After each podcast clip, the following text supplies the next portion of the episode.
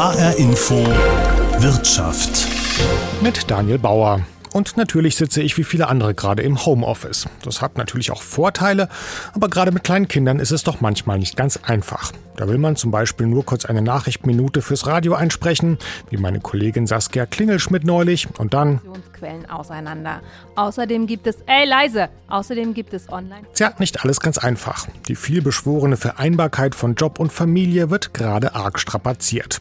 Das Gute dabei, die Unternehmen merken, wie wichtig es ist, ihre Mitarbeiter zu unterstützen. Eltern in der Krise, Chancen für Vereinbarkeit ist das Thema heute in HR Info Wirtschaft.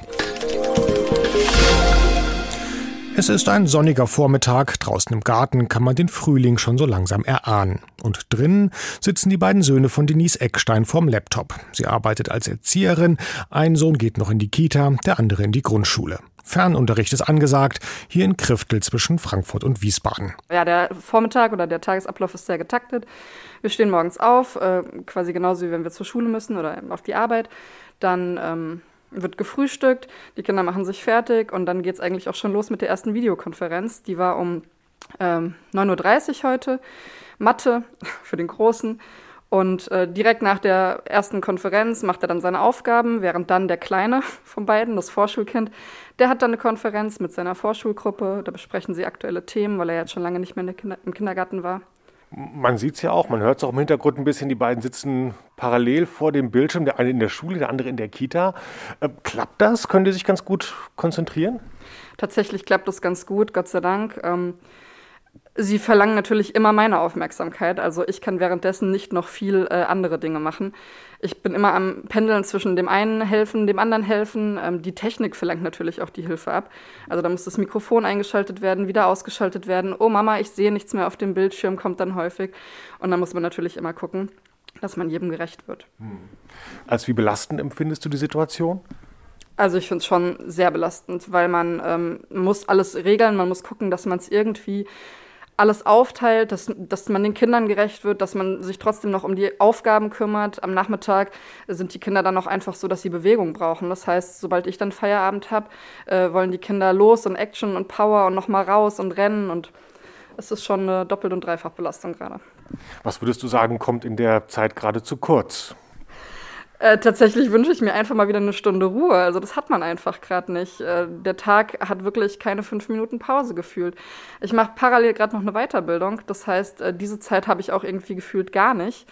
Mich mal hinzusetzen, zu lernen. Und ich freue mich tatsächlich mal wieder darauf, eine Stunde niemanden im Haus zu haben, ganz alleine zu sein, vielleicht mal die Füße hochzulegen und mal nichts zu tun. Ja. Und das steht wahrscheinlich nicht nur bei Denise Eckstein ganz oben auf der Wunschliste. In Deutschland wird in der Krise durchgearbeitet. Man könnte ja auch meinen, dass durch den Lockdown die Zahl der Arbeitsstunden deutlich zurückgeht, weil eben die Kinder betreut werden müssen. Aber das ist nicht so. Sagt mir Bettina Kohlrausch von der Hans-Böckler-Stiftung. Sie hat zu dem Thema gerade eine Studie gemacht. Wir haben das auf Grundlage einer Befragung von Beschäftigten analysiert. Wir haben die gefragt, wie viel Arbeitszeit haben sie reduziert und da haben wir festgestellt, dass nur ein Prozent der Arbeitszeit aufgrund von Kinderbetreuung reduziert wurde oder nur ein Prozent der Arbeitszeit aufgrund von Kinderbetreuung ausgefallen ist. In der Tat, es ist, ähm, erscheint mir auch wenig. Subjektiv äh, ist es ein viel größeres Problem, denke ich mal. Ähm, können Sie auch anhand der Zahlen sagen, warum das liegt, dass es nur so relativ wenige ähm, Ausfallzeiten sind? Wir können das natürlich nicht äh, genau sagen, aber was wir gesehen haben, ist, dass Eltern sich deutlich belasteter fühlen als ähm, Nicht-Eltern, als Personen ohne Kinder. Und wir gehen davon aus, dass die Eltern, überwiegend die Frauen, eben einfach die Kinderbetreuung on top erledigt haben. Das ist ja auch das, was man anekdotisch immer wieder hört. Ich selber habe das auch gemacht, dass man eben einfach äh, sehr früh aufsteht oder sehr früh ins Bett geht und zusätzlich zu der Kinderbetreuung und zum Homeschooling dann eben arbeitet. Und natürlich hatten viele auch die Möglichkeit, ins Homeoffice zu gehen. Und ähm, das bedeutet natürlich auch, dass sie es teilweise wahrscheinlich wirklich einfach parallel gemacht haben, Kinder betreuen und arbeiten. Aber das geht natürlich nur begrenzt. Das heißt, äh, zum Teil werden die Tage auch einfach deutlich länger geworden sein. Das haben Sie auch äh, erhoben, die Zahlen.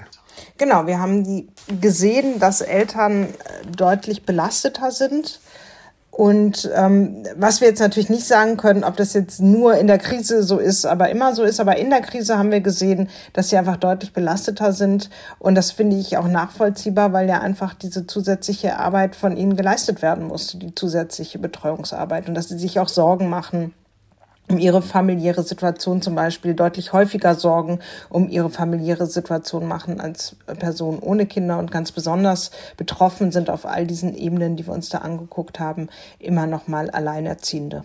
Was ich auch noch interessant fand, ist, dass das Stresslevel, aber ich glaube, Sie haben den ersten Lockdown untersucht und dann noch mal später mit der Zeit äh, gesunken ist. Also kann man daraus folgern, dass wir ähm, ja, uns irgendwie an die Krise gewöhnen oder mit der Pandemie zu leben lernen? Äh, das Stresslevel war ja vermutlich auch im April am höchsten, weil da wirklich die Schulen ganz zu waren. Jetzt sind es natürlich wieder, aber da haben wir nicht erhoben. Ich kann mir aber schon auch vorstellen, dass tatsächlich ähm, sich Menschen auch, ich bin keine Psychologin, ne, dass Menschen Routinen entwickeln und Kompetenzen mit der Situation umzugehen.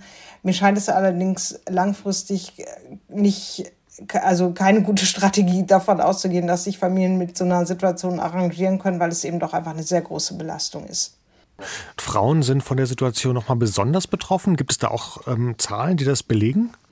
Wir haben da die Paare gefragt, wer von ihnen macht den überwiegenden Teil der Sorgearbeit. Und da hat man zu allen Befragungszeitpunkten, also wir waren ja insgesamt dreimal im Feld oder zumindest mit dieser Frage im Feld, äh, im April, Juni und im November und zu allen drei Zeitpunkten haben die Frauen den ganz überwiegenden Teil der Sorgearbeit gemacht. Das ist natürlich keine Situation, die sich großartig unterscheidet von der Situation vor der Pandemie. Auch da haben Frauen den überwiegenden Teil der Sorgearbeit oder sehr häufig den überwiegenden Teil der Sorgearbeit übernommen. Aber äh, es ist natürlich in dem Moment, in dem dann einfach mehr Sorgearbeit anfällt, dann doch eine größere zusätzliche Belastung. Und wir haben auch gesehen, und das scheint mir dann doch auch im Zusammenhang damit zu stehen, dass Frauen schon auch häufiger nochmal oder stärker auch ihre Arbeitszeit reduziert haben. Sagt Bettina Kohlrausch von der Hans-Böckler Stiftung. Und wahrscheinlich ist es deshalb auch kein Zufall, dass sich vor allem Frauen zusammentun, um auf die Notlage in vielen Familien hinzuweisen. Familien in der Krise ist so eine Initiative und Beatrix Hellwig aus Frankfurt ist schon lange dabei. Sie hat vier Kinder und arbeitet für eine Stiftung.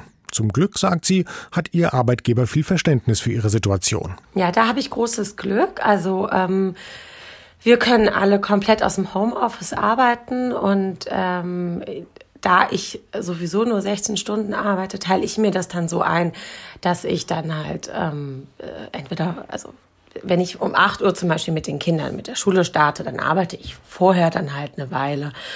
Oder ich arbeite dann am Nachmittag oder am Abend oder am Wochenende. Also es wird dann natürlich irgendwann aufgeholt werden müssen. Ähm, aber generell, ähm, wenn ich sage, ich schaffe das jetzt irgendwie nicht, weil jetzt gerade die Kinder in der Schule sind, liegt da bei meinem Arbeitgeber Verständnis vor. Aber ich finde es trotzdem keine ähm, keine Situation, die langfristig so weitergehen kann.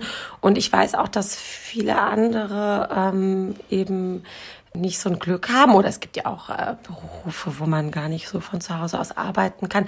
Beziehungsweise ich höre aus allen, aus allen Familien, dass insbesondere die Mütter wirklich am Limit sind. Ja. Wie wichtig, ähm, Sie haben gerade gesagt, Sie haben Glück mit Ihrem Arbeitgeber, der ist ja verständnisvoll. Wie wichtig ist das jetzt gerade in der Situation, dass man auch einen Arbeitgeber hat, der für seine Mitarbeiter in Sachen Vereinbarkeit äh, von Job und Familie da ähm, gut aufgestellt ist?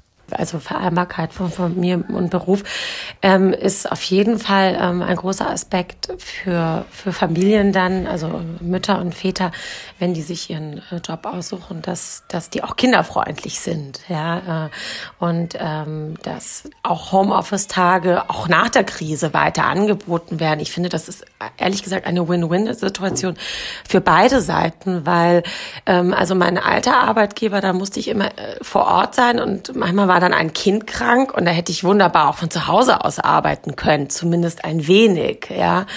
Und ähm, das war nicht so gern gesehen, aber jetzt ist das kein Problem. Und ich denke mir, ja, na, nur weil mein Kind zu Hause krank ist und möglicherweise die ganze Zeit irgendwelche Zeichentrickfilme guckt, heißt das ja nicht, dass ich nicht arbeiten kann. Also ich finde, da ist so eine Flexibilität die man da ähm, äh, Müttern und Vätern von der Arbeitgeberseite her gibt, ähm, sehr von Vorteil. Ja.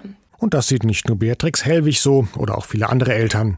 Die Arbeitgeber und Unternehmen haben natürlich auch schon lange erkannt, dass sie ihren Mitarbeitern etwas bieten müssen, auch beim Thema Vereinbarkeit. Aber, das sagt mir der Frankfurter Unternehmensberater Michael Benedikt, Corona beschleunigt den Kulturwandel hier doch ziemlich. Ja, ich glaube, das erste Thema ist tatsächlich, dass es fast schon notwendig ist, sich offen zu zeigen für diese Aspekte um überhaupt gute Mitarbeiter am Markt zu kriegen. Es hat sich ja wirklich gedreht. Wir sind ja so beide so Mitte, Ende 40. Wir sind ja noch in der Situation groß geworden mit relativ hoher Arbeitslosigkeit, wo man erstmal in Anführungszeichen froh war, unterzukommen in vielen Lebensläufen. Und die jungen Leute, die heute von der Uni kommen, wenn man jetzt mal die letzten zwölf Monate Corona so ein bisschen ausblendet, die können sich ja ihre Arbeitgeber, wenn die gut qualifiziert sind, fast aussuchen. Und da reicht es eben nicht mehr nur, einen Job anzubieten und ein Gehalt und vielleicht sowas, was es früher gab mit diesen vermögenswirksamen Leistungen oder diese schrecklichen Sachen, ja, sondern wirklich Aspekte anbietet, die darüber hinausgehen. Die Betriebskindertagesstätte ist so der neue Dienstwagen. Und das macht es ja eigentlich ein Stück weit deutlich. Die Leute wollen die Mitarbeiter nicht, und nicht nur Mütter, sondern auch Väter ab einem gewissen Alter, wird das ja für alle oder für viele von uns ein Thema. Und die Leute wollen eben nicht mehr nur arbeiten und irgendwelche Statusziele erarbeiten und erreichen, sondern sie wollen einen spannenden Job haben, sich dort einbringen, ein Stück weit verwirklichen können und gleichwohl aber auch ihrer, ihrer Vater- oder ihrer Elternrolle irgendwo gerecht werden. Ja, also es ist gut, um, also für, für Unternehmen ist es gut, äh, sich da gut aufzustellen, in Sachen Vereinbarkeit und Mitarbeiter zu bekommen. Ähm, sei es jetzt, weil man sich Recruiting spart ähm, oder weil man auf Online-Portalen gut dasteht. Und es ist auch wichtig, um fähige Mitarbeiter zu halten. Ja, ganz, ganz klar. Also in Frankfurt muss man sich vielleicht mal vorstellen, wir haben vielleicht hier irgendwie es zu tun mit einer, mit einer Wirtschaftskanzlei, wo junge, sehr, sehr gut ausgebildete äh, Juristen und Juristinnen arbeiten mit Prädikatsexamen. Und dann werden die Damen vielleicht irgendwann 30, 35 Jahre alt und es stellt sich so die Frage mit dem ersten Kind. Und es wird natürlich dann davon abhängen, wie der Arbeitgeber mit diesem Thema ähm, Vereinbarkeit Familie und Beruf umgeht und ob er da Möglichkeiten anbietet und ob er sowas wie Homeoffice vielleicht auch schon vor der Corona-Pandemie irgendwo ermöglicht hat. Und das, das wird am Ende dazu führen, dass die äh, aufstrebende Juristin, die dort irgendwann vielleicht Partner werden kann, sich dafür entscheidet, weiterzumachen im Unternehmen und vielleicht auf Teilzeitarbeit, äh, auf Teilzeitbasis dem Unternehmen die Treue zu halten oder sich eben einen neueren, vielleicht einen kleineren mittelständischen Arbeitgeber zu finden, wo sich solche Pläne und Ziele besser verwirklichen lassen.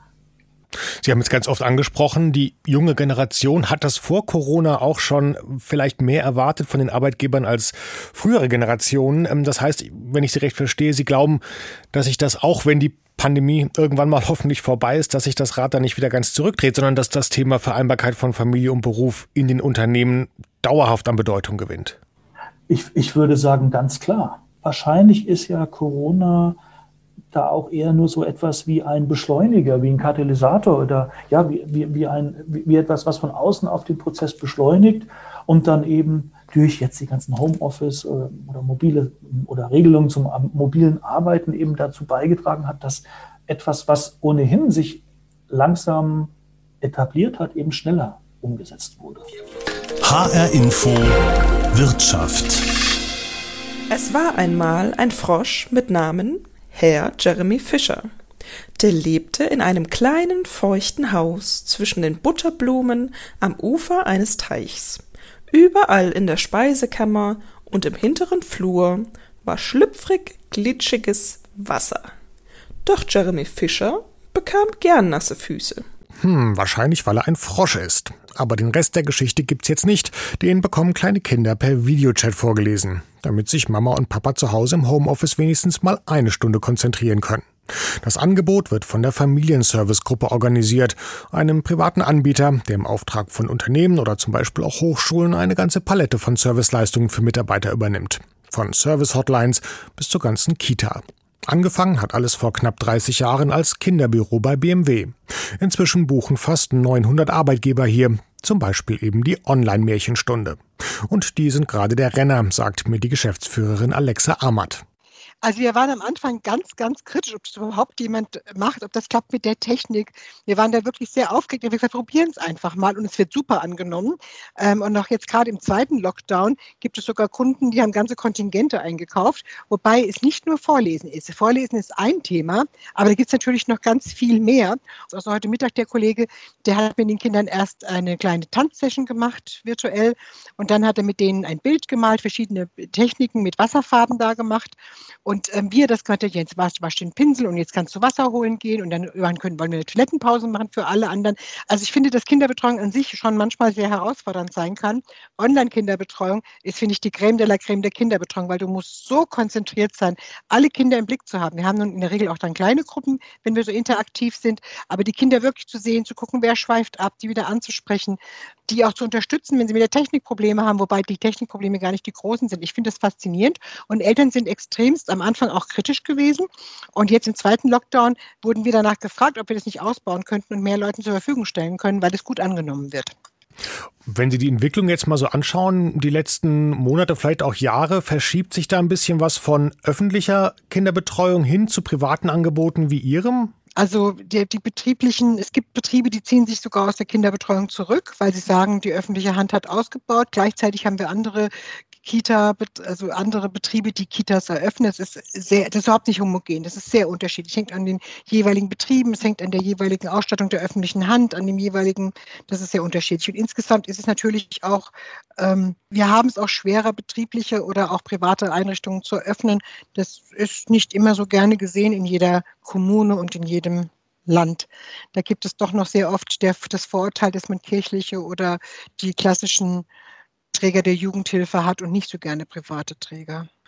Aber die Unternehmen können natürlich damit werben, wenn sie mit ihnen kooperieren. Das ist ja sozusagen für. Es gibt Branchen mit Sicherheit, da ist es ähm, überhaupt nicht mehr möglich, nicht so etwas wie uns zu haben, weil es einfach vorausgesetzt wird, dass Familien, dass Alleinstehende, dass man eine Schuldnerberatung hat, dass man eine Krisenhotline hat. Ähm, das ist sehr branchenunterschiedlich. Es gibt Branchen, ich glaube, da haben wir eine sehr höhere Durchdringung mit Angeboten, wie wir sie haben zur Work-Life. Und es gibt Branchen, wo wir weniger durchsetzen. Einzelhandel, würde ich sagen, ist da noch nicht so. Und jetzt wahrscheinlich noch weniger nach der Krise in der Lage Lage und Willens, sich zu engagieren. Es gibt Einzelhändler, aber doch eher die großen Ketten, die sich da engagieren. Während im IT-Bereich, glaube ich, gibt es, also mir fällt kein Unternehmen ein, was ein bisschen mehr wie 100 Leute hat und nicht irgendeine Form von Unterstützung für seine Leute hat. Mindestens mal ein Fitnesscenter, ja, aber meistens auch noch mehr. Weil die Mitarbeiter das tatsächlich heute erwarten von den Firmen, oder? Ja, das ist, also ich fand das so süß. Früher hat meine Kollegin zu mir gesagt aus einem Unternehmen, ähm, der Unterschied zwischen den Amerikanern und den Deutschen ist, der, der Deutsche sagt, was ist Familienservice? Und der Amerikaner fragt, wo ist Familienservice? Das war vor 25 Jahren. Und heute ist das bei den bei den Firmen auch so. Es gibt Firmen, da fragen die Leute nicht, ähm, äh, gibt es das, sondern wo ist es? Mhm. Aber das sind, wie Sie sagen, eher die größeren, der kleine Handwerksbetrieb um die Ecke. Nein, nicht unbedingt. Also kleine, das hat mit der Größe nichts zu tun. Es ist eher branchenbezogen. Ich glaube, viele im IT-Dienstleistungsbereich ist es heutzutage schwer, Mitarbeiter zu gewinnen, wenn man da nicht Angebote hat. Da muss man wirklich ein sehr kleiner Start-up sein, wo man jeden Mitarbeiter noch im, in, auf dem Küchentisch sitzen hat. Da ist das vielleicht eher ungewöhnlich. Aber sobald die vom Küchentisch sich wegbewegen und größer werden, haben die Angebote für ihre Mitarbeiter. Beim einen ist es vielleicht mehr fitnessorientiert, beim anderen ist es mehr Familie familienorientiert, beim dritten ist es mehr krisenorientiert, aber die IT-Branche hat das in einer höchst wesentlich höheren Durchdringung. Ähm, Banken und Versicherungen haben es eigentlich auch in einer hohen Durchdringung. Es gibt schon Branchen, wo es mehr ist und weniger ist. Beim verarbeitenden Gewerbe kommt es so langsam. Da gab es ja früher die klassische Sozialarbeit, die wurde ja dann abgeschafft, damit es jetzt wieder durch die Hintertür mit einem anderen Modell eingeführt wird. Aber es kommt sagt Geschäftsführerin Alexa Ammert. Und dass es kommt, ist eigentlich auch kein Wunder. Vielleicht hat es nur eine Krise wie Corona gebraucht, um auch dem letzten Arbeitgeber klarzumachen, dass Vereinbarkeit auch eine Verantwortung gegenüber den Mitarbeitern ist und nicht nur ein Nice to have. Das sieht auch Bettina Kohlrausch von der Böckler Stiftung so. Wenn Betriebe erkennen, dass die Vereinbarkeit was ist, also die Ermöglichung von Vereinbarkeit, was ist, was einen Betrieb eben auch attraktiv macht, dann finde ich das erstmal nicht schlecht. Aber tatsächlich ist natürlich auch der Staat ähm, in der Pflicht dafür zu sorgen, dass diejenigen, die solche Möglichkeiten nicht haben, dann auch äh, entsprechend Zugang zu Kinderbetreuung haben. Und es darf natürlich nicht sein, dass man dieses Glück haben muss und dass sich der Staat dann aus der Verantwortung zieht. Das äh, darf natürlich nicht sein. Aber grundsätzlich finde ich diese Perspektive, ähm, dass, dass Betriebe erkennen, dass sie attraktiv werden, wenn sie auch die Vereinbarkeit im Blick haben, auch im Sinne von flexiblen Arbeitszeiten oder Arbeitszeitarrangements, die dabei helfen, dann finde ich das durchaus sinnvoll und begrüßenswert. Und das erkennen die Betriebe gerade auch, versichert mir Oliver Schmitz. Er ist Geschäftsführer der Beruf und Familien GmbH, Dienstleister und Think Tank in Sachen Vereinbarkeit. Er und seine Mitarbeiter zertifizieren schon seit Jahren Firmen, die sich hier Ziele setzen und weiterentwickeln. Und jetzt in der Krise merken die tatsächlich, dass sich das als Wettbewerbsvorteil auch auszahlt. Also eindeutig. Wir haben auch eine Umfrage gemacht bei Unternehmen und haben da auch gefragt, inwieweit denn auch die lebensphasenbewusste Ausrichtung auch ein Mittel des Risikomanagements jetzt in der Corona-Krise gewesen ist. Und da haben 98 Prozent gesagt, ähm, ja, auf jeden Fall, das hat uns jetzt geholfen und sehen das durchaus auch wirklich als ein Mittel des Risikomanagements an. Also, dass diejenigen, die halt vorher sich schon strukturiert mit den Möglichkeiten der Flexibilisierung beschäftigt haben und im Idealfall auch eine entsprechende Kultur aufgebaut haben, jetzt sicherlich besser durch die Krise gekommen sind als andere, die jetzt quasi bei Null angefangen haben. Haben Sie vielleicht ein paar aus Ihrer eigenen Erfahrung mit Unternehmen, mit denen Sie zusammenarbeiten, ähm, ein paar kreative Beispiele, wie Firmen ihre Mitarbeiter jetzt in der Krise unterstützen oder unterstützen können? Gibt es da Projekte? Also ich kenne durchaus einige Organisationen, die hatten dann ein, ein ähm, Antragsprozedere für Homeoffice, was eher dazu diente, Homeoffice zu vermeiden, die dann auch gesagt haben, hier, das wird jetzt alles eingestampft, das wird jetzt unproblematisch gemacht, machen da ganz tolle Erfahrungen. Ähm, eine ganz nette Sache war auch Zeitspenden, dass man quasi im Unternehmen auch aufgerufen hat, wer, wer Zeit spenden kann. Da hat man als Unternehmen auch noch ein bisschen was draufgetan, sodass man quasi seine Urlaubstage denen gespendet hat, auch ähm, die, die jetzt gerade Bedarf haben. Oder auch, dass man gesagt hat, naja, der, der jetzt Urlaub nimmt äh, oder diejenige für, für Kinderbetreuung, das ist ja kein Erholungsurlaub, dass man sagt, für jeden Tag Urlaub, der jetzt genommen ist, nochmal einen halben Tag obendrauf, um das später als Erholungsurlaub zu nutzen. Können Sie es mal kurz zusammenfassen, die Themen, die Sie vermitteln? Also was versuchen Sie den Unternehmen ja, beizubringen, ist ein blödes Wort, aber ähm, äh, welche Themen versuchen Sie in die Unternehmen zu tragen? Also wo wir hinkommen wollen, wir haben ja so, so abgestufte Verfahren, wo es dann mittel-, langfristig hingehen soll, das soll zu einem Kulturwandel beitragen. Da fangen wir dann an mit Maßnahmen, dass man halt schaut, in acht Handlungsfelder haben wir, was gibt es denn alles für Maßnahmen, was man machen kann. Ähm, das sind dann häufig äh, regulatorische, organisatorische Maßnahmen, die dann mehr und mehr kulturprägend sein sollen.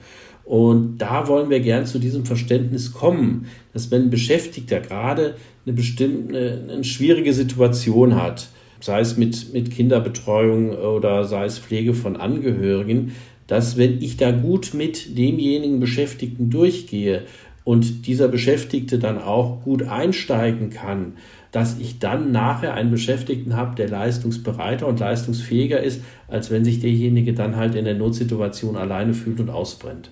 Schauen wir nochmal in die Zukunft. Ähm, was glauben Sie bleibt, wenn Corona hoffentlich mal irgendwann nicht mehr das beherrschende Thema ist? Ähm, ist das Thema Vereinbarkeit oder wird das Thema Vereinbarkeit dann trotzdem noch einen höheren Stellenwert haben, als das in der Vergangenheit vielleicht hatte? Was, was glauben Sie? Also das glaube ich auf jeden Fall. Das ist auch das, was wir spüren. Also wir kriegen vermehrt Nachfragen gerade auch. Ähm, und man hat jetzt halt viel schmerzlich auch gelernt. Es gab jetzt eine sehr starke Entgrenzung vom Beruf und von Beruf und Privatleben. Und vielen ist aber auch das Potenzial für das Risikomanagement bewusst geworden. Das heißt, wenn ich flexible Möglichkeiten schon schon habe, dass ich die dann auch in Notsituationen nutzen kann. Und diese Notsituation muss jetzt nicht so eine Pandemie sein wie bisher, wie wir jetzt haben. Das kann durchaus auch mal sein, dass ich ein kleines Team habe und plötzlich fallen zwei Beschäftigte aus, weil Kindergarten streikt oder sowas. Das sind dann so kleinere Notsituationen, die es aber im Alltag immer wieder gibt. Und wenn ich dann Möglichkeiten habe, wie sowas wie Homeoffice, wo ich drauf zurückgreifen kann, dann hilft das auch zum späteren Zeitpunkt. Lustig eigentlich, wie man sich gerade die Zeiten zurückwünscht, in denen ab und an mal die Kitas bestreikt wurden, aber sonst alles offen hatte. Naja, wird wieder so kommen. Das war HR Info Wirtschaft mit dem Thema Eltern in der Krise und Chancen für Vereinbarkeit. Die Sendung gibt's wie immer auf hrinforadio.de und in der ARD Audiothek.